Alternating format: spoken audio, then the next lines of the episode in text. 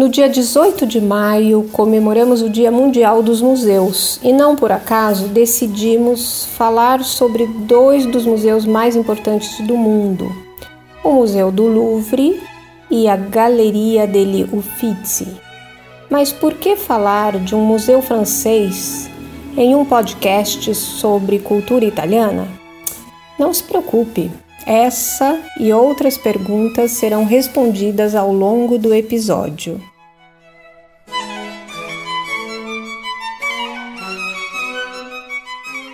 Ciao e benvenuti ao I Bravissimi Cast, um giro per l'Italia. Agora, imagine que você está sentado numa mesa em uma das belas praças italianas, sentindo seus aromas e vendo suas riquezas. Então, eu convido você Andiamo?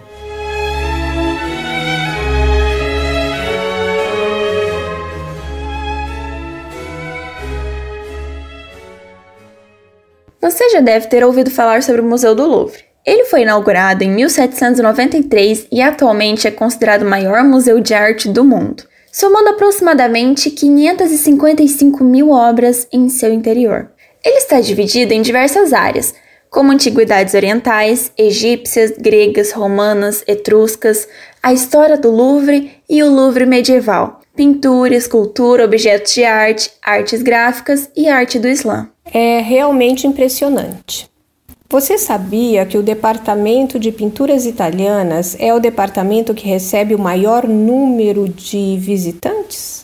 A coleção de pinturas italianas é repleta de obras de grandes pintores: Giotto, Leonardo da Vinci, Raffaello, Veronese, entre outros. Esse departamento foi criado graças ao desejo do rei francês Francisco I de formar no seu castelo de Fontainebleau uma galeria de pinturas como as galerias de arte em palácios da Itália. Ele adquiriu obras de grandes mestres italianos e convidou alguns artistas para sua corte. Em 1516, Leonardo da Vinci se muda para a França após o convite do rei Francisco I. Graças à admiração do rei francês pela arte italiana, podemos visitar no Louvre obras-primas dos grandes mestres do Renascimento. Para entender melhor sobre o assunto, vamos entrevistar a professora convidada Helena Ribeiro que é mestre em estudos teatrais pela Universidade Paris 8. Em Paris, graduou-se também em História da Arte pela Universidade Paris-Sorbonne e fez formação de guia conferencista na Universidade Marne-la-Vallée. No Brasil, se formou em artes cênicas na Universidade Estadual de Londrina, UEL, e atualmente trabalha como guia conferencista nos principais museus de Paris. Helena, conta pra gente como você foi parar aí no Louvre. Olá, Primeiro eu gostaria de agradecê-los por esse convite, agradecer a Ibravissime. Muito, muito, muito obrigada por essa parceria. Eu estou muito feliz e eu espero que a gente possa se ver em breve aqui em Paris, quando vocês vierem me visitar, para a gente tomar um cafezinho e poder prosear, né? Poder se conhecer realmente. É, bom, a minha história com o Louvre, ela começa primeiro como uma turista apaixonada por museu, apaixonada por obra de arte, mas a história vai aos poucos se transformando, o Louvre ele vai aos poucos se transformando no meu lugar de trabalho, é, no lugar que eu sou completamente apaixonada. Eu me mudei aqui para Paris em 2011. Eu me formei no Brasil em artes cênicas, aí em Londrina, na Universidade Estadual de Londrina. E quando eu estava no último ano da faculdade, eu conheci a obra de uma escultora francesa chamada Camille Claudel, me apaixonei completamente pela obra dela e decidi me mudar para Paris para fazer um mestrado sobre ela, para poder conhecer mais é, a obra e a vida da Camille. O meu mestrado era em estudos teatrais e eu ia fazer um mestrado sobre uma escultora. Então, o meu trabalho era, na verdade, um diálogo né, entre o teatro e a escultura e durante todo o processo do mestrado, eu fui me dando conta de que eu estava, na verdade, muito mais apaixonada pela escultura e pela história da arte do que pelo teatro, pelo menos nesse momento. Quando eu finalizei, concluí o meu mestrado e decidi então é, começar uma graduação em História da Arte. Eu fui aceita pela Paris 4, que é a Paris Sorbonne, para fazer uma graduação E quando eu estava na faculdade, eu conheci uma amiga que é de Curitiba, a Carol. A gente começou juntas a fazer passeios para turistas aqui em Paris, porque a gente dizia, a gente está fazendo história da arte, a gente estudava, por exemplo, arte gótica e a gente saía da aula e ia direto visitar Notre Dame. Então a gente realmente estava num lugar muito rico culturalmente. E a gente decidiu começar esse trabalho, é, foi um trabalho de estudante mesmo, sabe? Um, foi assim que começou a minha vida como guia. Não era esse o meu objetivo. Eu sempre dizia que eu queria trabalhar nos museus. E aí foi assim que os museus foram entrando na minha vida, porque eu, eu, eu comecei a pensar: bom, se eu já trabalho como guia para brasileiro, eu posso ser guia nos museus. Só que para isso a gente precisa fazer outra formação, porque aqui na França, para que a gente possa entrar em um museu com os turistas e, e, apresentar as obras, a gente precisa ter uma outra formação, ter uma carteirinha que é que vem do Ministério da Cultura. Então eu fiz essa outra faculdade para ter essa carteirinha e comecei a fazer os trabalhos nos museus. Eu trabalho principalmente no Louvre, no Museu d'Orsay e no Museu Rodin. Mas desses três, o, onde eu visito mais, onde os turistas mais querem realmente é o Museu do Louvre. Então, de todos os museus, é no Louvre que eu realmente trabalho muito. Sabemos que você nasceu em Minas Gerais. Gostaríamos de saber qual é a sua relação com a nossa cidade, Londrina. Eu sou mineira de uma cidade do interior de Minas Gerais chamada Guaxupé. E eu me mudei para Londrina em 2006. Na verdade, eu não conhecia Londrina, nunca tinha viajado para o Paraná. Eu viajei mesmo a primeira vez para prestar vestibular para a UEL e acabei morando quatro anos e meio. Quatro anos que da minha formação e depois eu ainda fiquei seis meses, porque o trabalho que eu, que eu fiz no meu TCC, que era uma cena, eu fiz algumas apresentações no SESC de Londrina. Então eu ainda fiquei mais seis meses em Londrina. E a, a UEL, ela tem uma importância muito grande na minha vida, muito, muito, muito grande. O curso de artes cênicas é um curso incrível, os professores são simplesmente maravilhosos, são uma referência para mim até hoje. Felizmente eu mantenho contato com algum deles. É, as séries Vitória Thaís da Bronzo, elas se mudaram aqui para Paris, moraram um tempo aqui para fazer uma parte do doutorado e a gente acabou se aproximando ainda mais. O professor Agnaldo de Souza, ele fez parte da minha banca de TCC e recentemente a gente falou e eu falei que eu gostaria de falar com os alunos sobre o meu trabalho da Camille, sobre o meu mestrado, e ele me convidou para falar então com os alunos do terceiro e do quarto ano. Foi muito, muito interessante porque eu sempre ficava muito feliz quando os professores convidavam é, outras pessoas para vir falar com a gente. Sempre abria assim a, as, as nossas ideias. A gente sempre era sempre muito interessante conversar com outras pessoas. Então, para mim foi muito importante agora fazer o contrário, conversar com os alunos da UEL. É, só que a aula que eu fiz para eles sobre a Camille Claudel foi um pouco diferente da aula que eu costumo fazer. Porque para eles eu falei mais do lado do teatro, do teatro dentro do, da minha pesquisa. Eu falei como, conhece, como começou o meu trabalho aí dentro da UEL, como conhece, começou a minha pesquisa e qual foi a minha trajetória para chegar até aqui em Paris para fazer um mestrado. Então foi uma aula um pouco diferente das que eu costumo fazer, mas foi muito legal, eu fiquei muito feliz. Espero fazer outras. É, já falei que eu gostaria de também falar com o primeiro e com o segundo ano, mas agora está um pouco complicado, né? Os horários, é, por causa da pandemia. Mas é isso, Londrina tem uma importância muito grande na minha vida, eu sinto muita falta e gostaria muito de voltar em breve. É, quem sabe agora, a próxima vez que eu for para o Brasil, se eu não consigo um tempo para ir para Londrina, para visitar os meus professores, para visitar o SECA, é, porque eu realmente tenho muita saudade. Helena, você poderia nos contar um pouquinho mais sobre o Museu do Louvre? Eu gosto sempre de começar a aula sobre o Louvre falando sobre a transformação dele, a formação dele.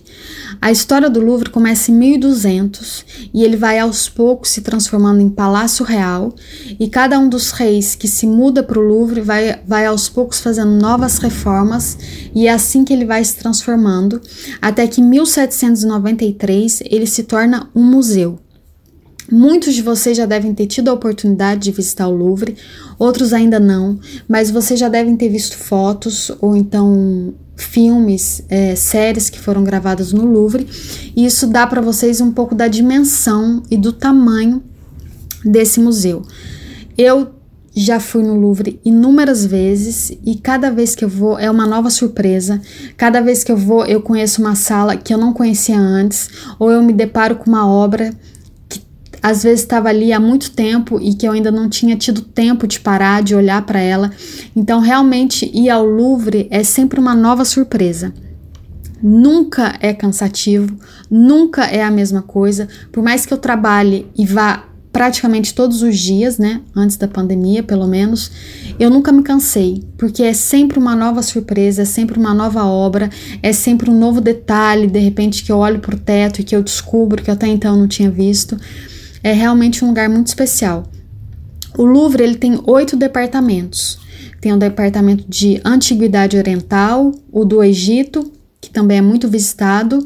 Tem o departamento dos gregos, romanos e etruscos, artes do Islã, objetos de arte, artes gráficas, esculturas e o departamento de pintura, que é formado por pinturas francesas, espanholas, holandesas, alemãs, enfim, e pinturas italianas, que são as que, que nos interessam. A origem dessas coleções é, da pintura italiana, elas nascem com um rei da França chamado Francisco I, que era completamente apaixonado pela Itália pelos artistas italianos, não só pintores, mas também arquitetos, e ele vai começar a adquirir algumas obras e formar essa primeira coleção dentro do castelo dele, que era o castelo de Fontainebleau. Depois dele, outros reis vão vão vir, vão também adquirir outras obras, e é assim que pouco a pouco a coleção de pinturas italianas vai aumentando e hoje são mais de mil objetos de arte italiano que tem no Louvre. Os museus vão reabrir neste mês. Um conselho para quem for para a França: qual roteiro você indicaria na atual situação? Sim, os museus eles fecharam ano passado, no início da pandemia. Março, abril, maio, os museus ficaram fechados. Depois, no meio do ano, durante as férias de verão, eles reabriram e em outubro fecharam novamente. E agora eles anunciaram que dia 19 de maio os museus vão reabrir. É, antigamente, para o ingresso do Louvre, a gente poderia ou comprar pela internet ou então comprar na hora. Era sempre possível comprar ingresso na hora. Mas agora, com a pandemia e com o controle de, do número de visitantes, a gente só consegue entrar se a gente reservar com antecedência o ingresso. Então, se vocês estiverem planejando vir para Paris, é, deem uma olhada antes no site oficial do Louvre para ver se vocês conseguem a data para reservar. É, eu indico sempre, geralmente o Louvre ele fecha às 6 horas da tarde, mas toda quarta e sexta tem uma visita chamada visita noturna, que vai até às 9 horas da noite e que é sempre o melhor horário para visitar o Louvre porque a grande maioria dos turistas sabe que o Louvre fecha às seis, então a partir das seis o, o museu começa a esvaziar e a partir desse momento já muito mais tranquilo que a gente consegue realmente ter mais mais tempo e mais tranquilidade para admirar as obras. Então, se vocês vierem para Paris, tentem encaixar o dia da visita no do Louvre para vocês, ou quarta ou sexta noite, que é, é sempre o melhor horário. O que você tem para nos dizer sobre o tema escolhido pelo Conselho Internacional de Museus, o ICOM, para o Dia Internacional dos Museus 2021? Dia 18 de maio é comemorado o Dia Internacional dos Museus. Essa data ela já é comemorada desde 1977 e foi uma proposta feita pelo Conselho Internacional dos Museus com o objetivo de incentivar a população a visitar esses espaços, a visitar os museus. Geralmente, no dia 18 de maio, a entrada nos museus ela é gratuita, justamente para incentivar o público para fazer com que pessoas que nunca visitaram museus por diversos motivos tenham vontade de vir até o museu. E é também uma ocasião dos profissionais que trabalham nos museus, como os guias, por exemplo, de encontrar esse público e de conversar sobre a importância dos museus é, para a sociedade, qual é o papel do museu para a sociedade e da conservação das obras de arte, da conservação do patrimônio. Todos os anos é escolhido um tema central para comemorar esse dia. E esse ano o tema vai ser os desafios da recuperação e a reinvenção desses espaços diante dessa crise, né, que foi provocada pelo coronavírus. Um dos setores que foi mais atingido pelo coronavírus foi o setor da cultura e do turismo. É, foram setores muito afetados. Aqui na França, que é um país que vive do turismo, uma grande parte da economia francesa vem do turismo. Então, todos os, o, os, museus, todos os centros culturais que foram fechados gerou realmente uma crise muito grande, que agora vai ter que todo mundo correr um pouco atrás, mas uma situação muito complicada, porque a grande maioria dos espaços culturais são lugares fechados e com a questão do distanciamento social, os museus eles precisam receber um público um pouco menor para poder garantir esse distanciamento.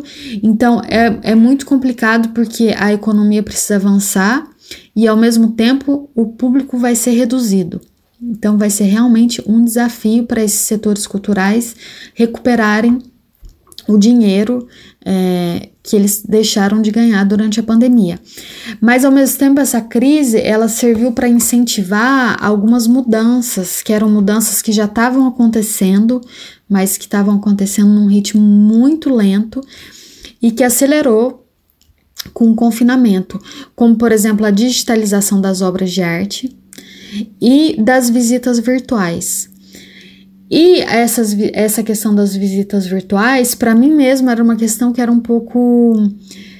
Eu nem pensava muito a respeito, porque a, uma visita, né, quando a gente visita um museu, existe a experiência de estar dentro do museu, existe a experiência de estar diante de uma obra, de poder tentar se aproximar um pouco, para ver um pouco a pincelada do, do pintor, para ver os traços de forma mais nítida então, para mim, nem era uma questão fazer uma aula pela internet, né? Uma aula virtual atrás de uma, de um, de uma tela de computador. Mas, para mim, foi uma experiência muito interessante, porque fez com que eu tivesse acesso a pessoas que nunca vieram a Paris e que talvez nunca tenham a oportunidade de vir, por diversos motivos. Então, essas aulas virtuais, elas foram importantes para abranger um pouco o público e para que eu pudesse falar para um público que eu não tinha o costume de falar antes. E talvez esse público, essas pessoas com quem eu, eu, eu falando nas minhas aulas, pode ser que elas não tenham oportunidade de vir até Paris, de visitar o Louvre, mas o Brasil tá cheio de museus e tá cheio de centro cultural querendo o público, precisando do público e recebendo muito bem o público. Tem o MASP, tem a Pinacoteca, enfim, tem inúmeros museus no Brasil. Então eu acho que falar sobre os museus e durante as aulas que eu faço poder falar sobre a importância dos museus é muito importante. Então, como eu disse, não, mesmo que as pessoas não venham visitar o Louvre comigo, mas é, eu, eu, eu tenho sempre a esperança de despertar nas pessoas uma vontade de conhecer um pouco mais e de visitar né, os museus aí no Brasil. Como vai funcionar o encontro Artistas Italianos no Louvre? A nossa visita no Louvre vai ser dia 2 de junho, a partir das 19 horas. São duas horas de visita pelo Google Meet. E como eu disse para vocês, eu gosto sempre de começar a visita falando sobre a formação do Louvre. É, sobre a transformação que ele teve desde 1200 até hoje é, e depois vou falar sobre as obras que eu escolhi, as pinturas que são as, posso dizer, as mais visitadas do Museu do Louvre. Vou falar sobre Giotto, é, sobre Leonardo, claro, grande mestre do Renascimento, é, sobre a Virgem, o Menino e a Santa Ana, que é uma obra que eu gosto muito, uma das minhas obras preferidas do Leonardo. Vou falar, claro, sobre a Mona Lisa, a grande estrela do Museu do Louvre, né? A grande maioria dos turistas vão até o Louvre para ver a Mona Lisa, então ela não pode ficar de fora da, da nossa visita. Vou falar também sobre Rafael, é, Caravaggio, Veronese, enfim, são obras que eu escolhi que fazem parte da visita que eu faço presencialmente no Louvre, que eu já tenho o hábito de levar os turistas para conhecer essas obras, e essas obras elas não vão ser todas apresentadas de maneira cronológica. A grande maioria sim, mas tem algumas outras obras que eu vou apresentando de acordo com a forma como elas estão dentro do Louvre. Então, a visita que eu vou fazer com vocês é, vai ser através de imagens, claro, eu não tenho como. Tem, tem alguns museus que estão liberando né, a visita virtual, que a gente pode ir caminhando dentro do Louvre ou dos museus, mas não é muito prático é, por causa da internet, por causa de tecnologias, né? Às vezes vai ficar travando, então eu vou fazer da forma mais confortável para todos através das imagens, mas eu vou seguir esse caminho que é o caminho que seguimos quando estamos dentro do Louvre para essas obras que eu escolhi.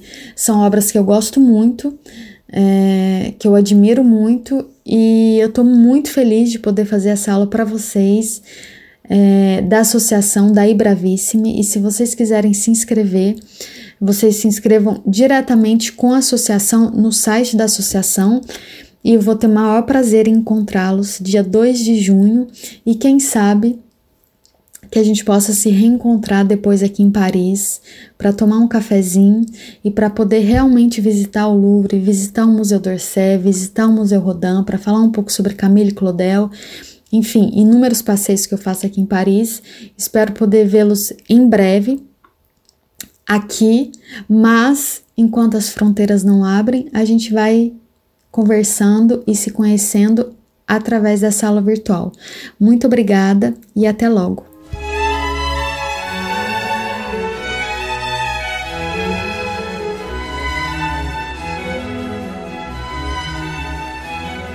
Agora vamos viajar até a Galleria degli Uffizi, em Florença, Itália. O edifício, considerado um dos mais famosos do mundo, foi projetado por Giorgio Vasari a pedido de Cosimo I dei Medici para se tornar o gabinete administrativo de Florença. Logo mais, Francesco I decidiu utilizar parte do terraço como galeria pessoal, expondo assim sua coleção de quadros do século XV, pedras, joias, estátuas, peças em bronze, miniaturas, instrumentos científicos e raridades naturais. A galeria foi crescendo e sendo composta por outras salas, como a de matemática, mapas geográficos e Opificio delle Pietre Dure, em sua tradução, Oficina de Pedras Semi-Preciosas. Obras de arte dos artistas Tiziano, Piero della Francesca, Raffaello, Federico Barotti também começaram a pertencer à Galeria degli Uffizi. Foi em 1769 que finalmente as portas do museu se abriram para o público, com aproximadamente 60 salas organizadas de maneira cronológica. Os destaques são a famosa Madonna di Ognissanti de Giotto, o Nascimento de Vênus e a Primavera de Sandro Botticelli, o Batismo de Cristo e a Anunciação de Leonardo da Vinci, o Tondo Doni, de Michelangelo Buonarroti, entre tantas outras obras. No último dia 4 de maio, o museu reabriu e segue todos os protocolos de segurança. Mais de 21 mil visitantes estiveram no museu na primeira semana de sua reabertura. Para falar da galeria a partir dos olhos de quem já estagiou no edifício, convidamos a professora Bruna Saão, graduada em Relações Públicas pela UEL, desenvolveu seu mestrado pela Università degli Studi di Firenze, Itália, e estagiou na Galeria degli Uffizi. Mestre em História da Arte, Bruna leciona Cultura e Língua Italiana na Ibravissime e História da Arte em seu próprio canal. Bruna, o que foi necessário para realizar seu mestrado na Itália? Então, eu fiz o meu mestrado em História da Arte, mas eu tinha uma defasagem porque eu não tinha nenhuma formação em História da Arte no Brasil. Então, meu primeiro passo foi ir até o consulado é, italiano em Curitiba. Claro, primeiro eu entrei em contato com a universidade, perguntei como que era o processo, no meu caso, uma estudante estrangeira que não tinha cidadania italiana e que também não tinha formação na área que eu queria fazer, a laurea magistrale, né, que é assim que chama lá. Eles me passaram mais ou menos como seria, foram vários e-mails trocados, foi bem difícil entender tudo, eles não eram muito claros, mas enfim, Fui ao consulado, eles reconheceram o meu diploma brasileiro como verdadeiro e eu, e eu levei também o meu histórico escolar né, da faculdade e o meu diploma traduzidos para o italiano. E eles reconheceram tudo como verdadeiro, mandei tudo isso para a Itália, enfim, mandei todos os cursos que eu já tinha fazi, feito, tudo. E aí eles avaliaram e me responderam falando que eu tinha um, cinco matérias, que eu deveria fazer os exames dessas matérias, para que daí sim eu pudesse adquirir todos os créditos necessários para eu ser admitida no mestrado. Então, na verdade, eu fui para a Itália sem estar inscrita ainda no mestrado, porque lá, como a faculdade é literalmente pública, então você pode assistir às aulas, porque as aulas são públicas, elas são abertas. Então eu podia assistir às aulas do, do mestrado, mas eu não estava inscrita, né? Primeiro eu precisava fazer os exames. E os exames nada mais eram do que os exames da própria graduação, que é a Laurea Triennale. Então eu, eu fiz cinco exames de matérias que eu nunca tinha estudado direito assim na vida, foi bem desafiador. Eu falei com os professores quando eu cheguei lá, me apresentei, falei que eu precisava fazer os exames e tal com cada professor e eles me passaram o programa do que eu deveria estudar. Eram programas bastante extensos e os exames eram todos orais, né? Então era você e o professor e ele te faz perguntas, ele não quer nem saber se você é estrangeiro ou não. então, é, você tem que se preparar bastante. Então, eu fiz cinco exames.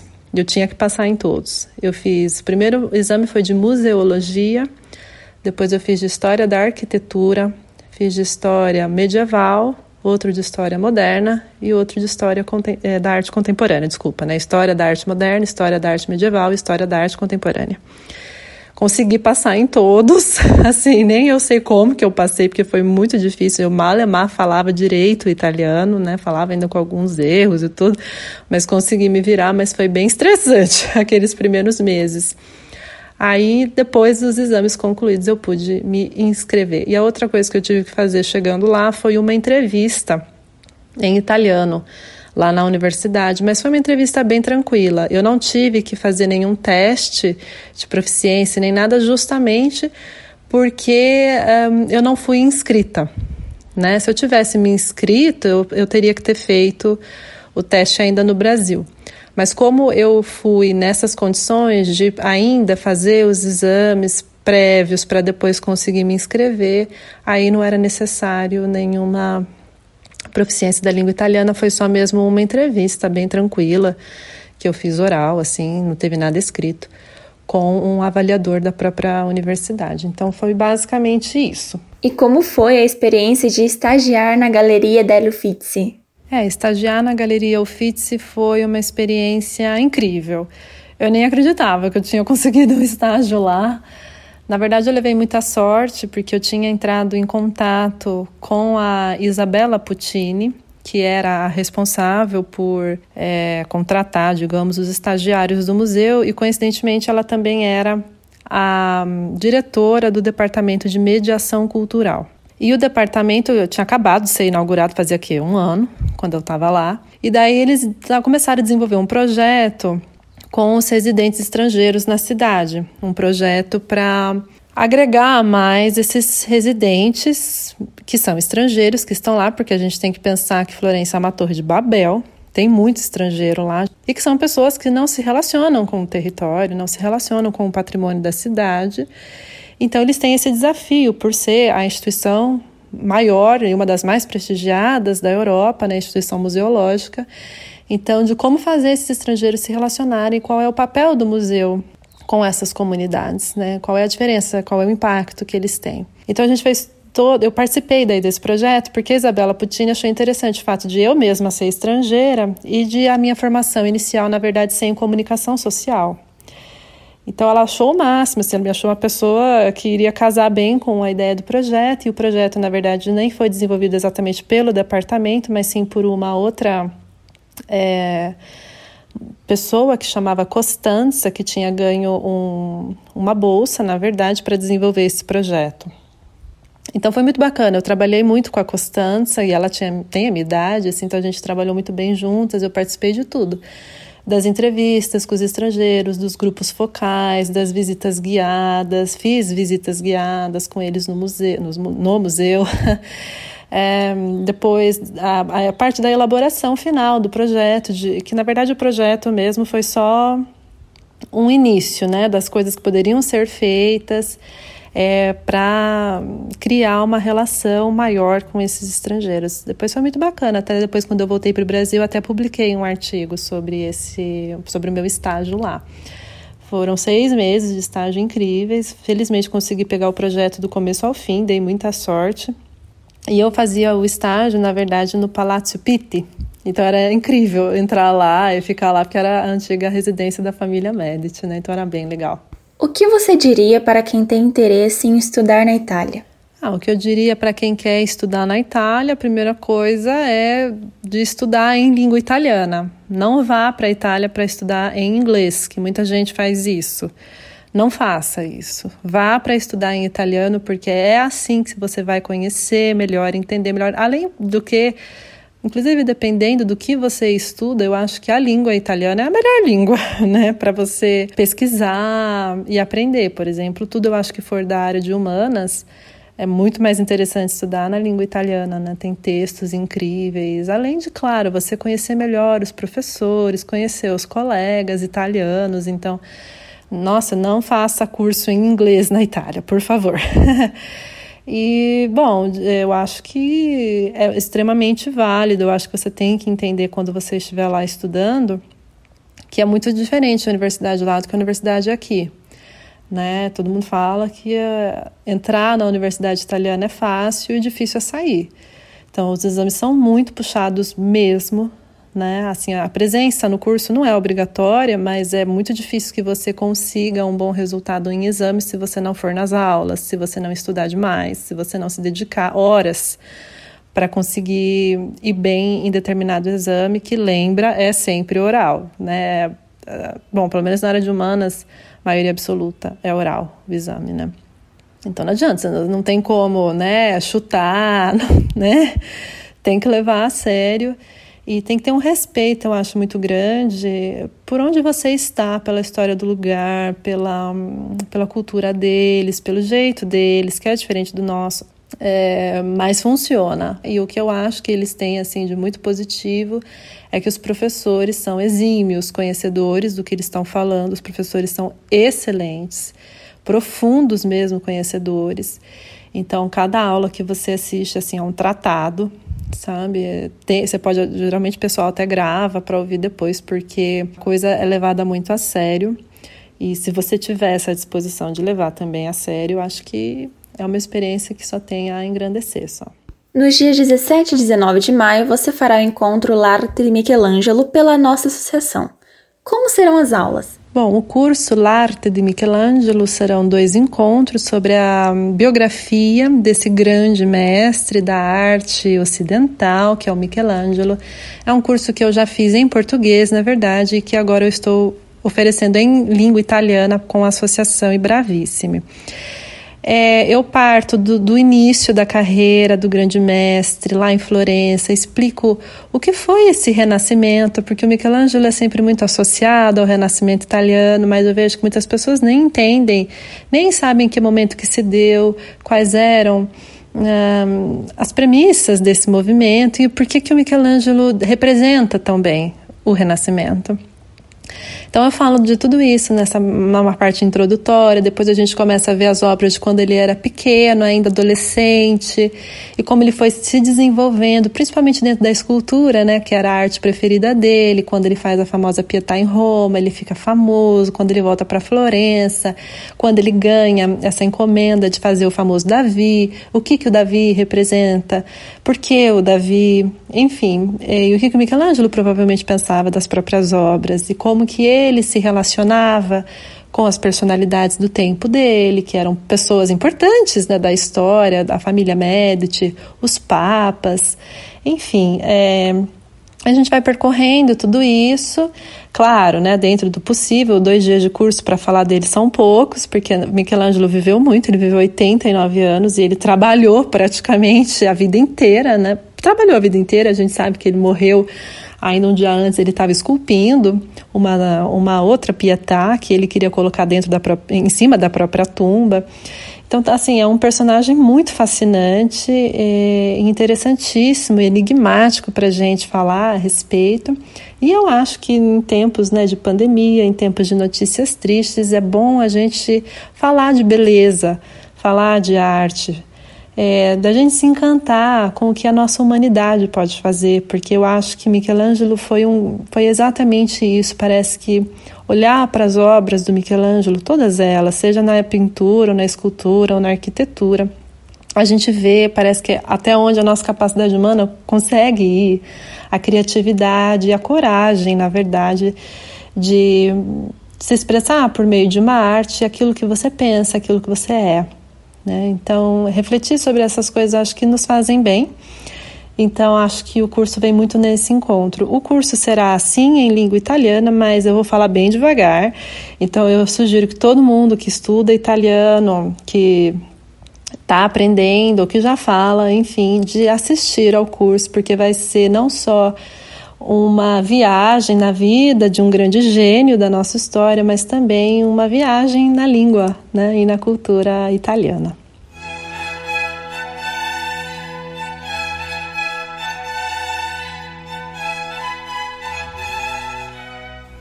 Estamos comemorando os 25 anos da nossa associação, lançando novos cursos e vários encontros neste ano de 2021.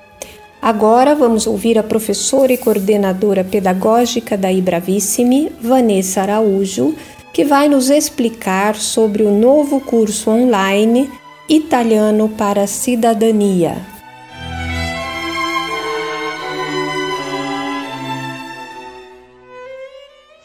Italiano para a Cidadania é um curso preparatório de língua italiana para a prova de certificação nível B1 para quem pretende solicitar a cidadania italiana por matrimônio ou estudar na Itália. O curso será ministrado por mim, professora Vanessa Araújo, e terá a participação de convidados italianos que ajudarão na prática da prova oral. Neste curso, você encontrará tudo o que precisa sobre os exames de italiano TILS, da Universidade de Siena, CELI, da Universidade de Perugia, e PLIDA, do Instituto Dante Alighieri. Estes são os certificados de italiano que vão lhe ajudar a realizar o seu sonho da fluência e da cidadania italiana. Estude sem sair de casa e de qualquer lugar do mundo. As aulas acontecerão todas as terças-feiras e quintas-feiras, das 14 às 15h30, de maio a novembro de 2021. Aproveite para participar da aula inaugural no dia 25 de maio, terça-feira, às 14 horas. Para poder participar, faça sua inscrição antecipada para receber o link da aula. Solicite o formulário de inscrição através do WhatsApp 43 9957 7031. O conteúdo programático do curso Italiano para Cidadania encontra-se disponível no site ibravissimilondrina.org. Um grosso saluto. Para mais informações, acesse o nosso site ibravissimilondrina.org.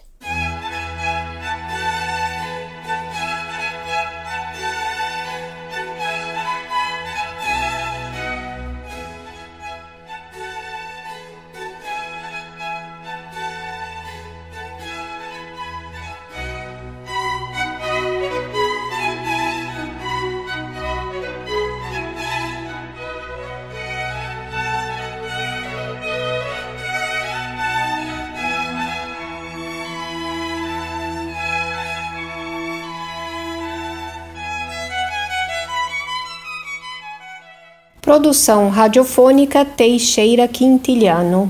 Edição Tiago Franzin. Apresentação e produção Letícia Casarim e Leia Ferraz. Convidadas Helena Ribeiro e Bruna Saão. Música Vivaldi, Danza Pastorale, Terzo Movimento, Primavera.